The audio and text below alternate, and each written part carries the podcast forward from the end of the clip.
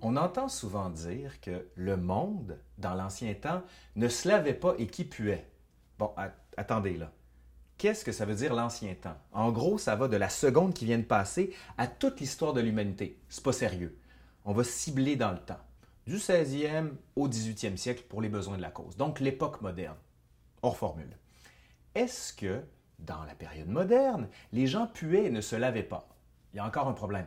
Ben oui, parce que puer, ça sous-entend qu'il y a un jugement de valeur. C'est qu'on est en train de plaquer nos sensibilités du 21e siècle sur celles d'une époque qui est dotée d'un autre outillage mental. Donc cette question-là, on la prend, on la jette, on recommence. Et on va faire de l'histoire. Posons une question. Quelles étaient les pratiques d'hygiène des gens de l'époque moderne et sur quelle base médicale tout ça reposait? Parce qu'on ne peut pas parler d'hygiène sans parler de médecine. Avant de lancer tout ça, quelques petites anecdotes hein, pour se replacer puis comprendre le système de pensée des gens de l'époque. Louis XIV. On connaît tous Louis XIV, grand roi, puissant, qui aime le luxe, grandiose à Versailles. Sauf que Louis XIV a pris très peu de bains dans sa vie. Il a pris un bain au début de son mariage, il en a pris 20 en 1665 parce que c'est son médecin qui lui a dit de le faire, et un dernier en 1715, donc plus de 40 ans plus tard, et c'est seulement un bain de pied. Autre anecdote.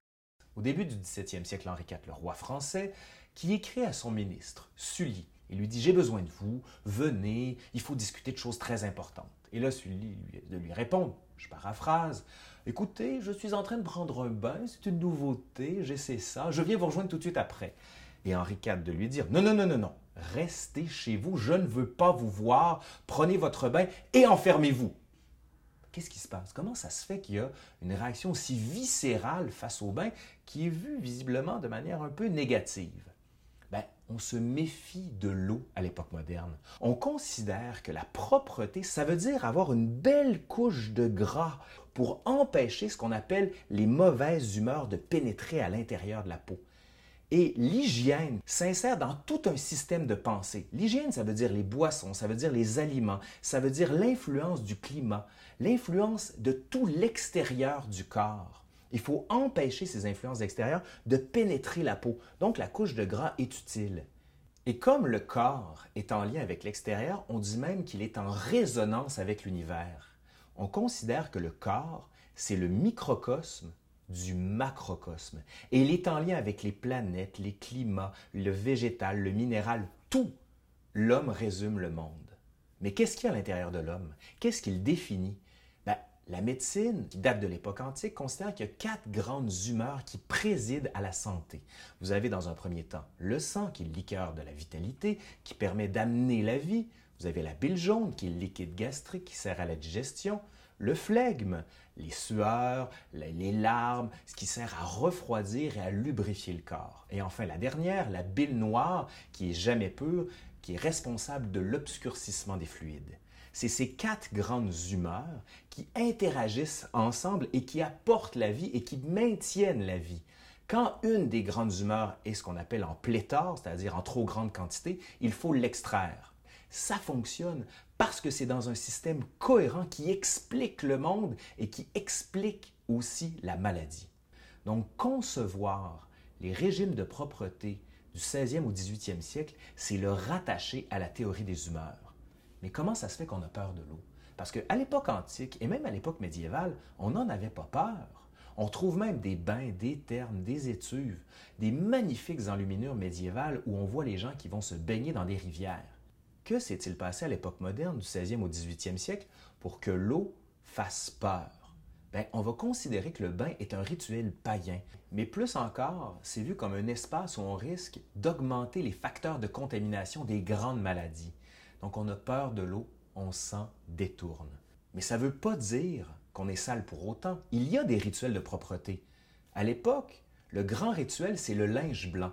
Vous prenez un linge blanc, mais immaculé, sans aucune tache, et vous vous frottez les mains et le visage. Le lavage par friction est considéré comme le summum de la propreté.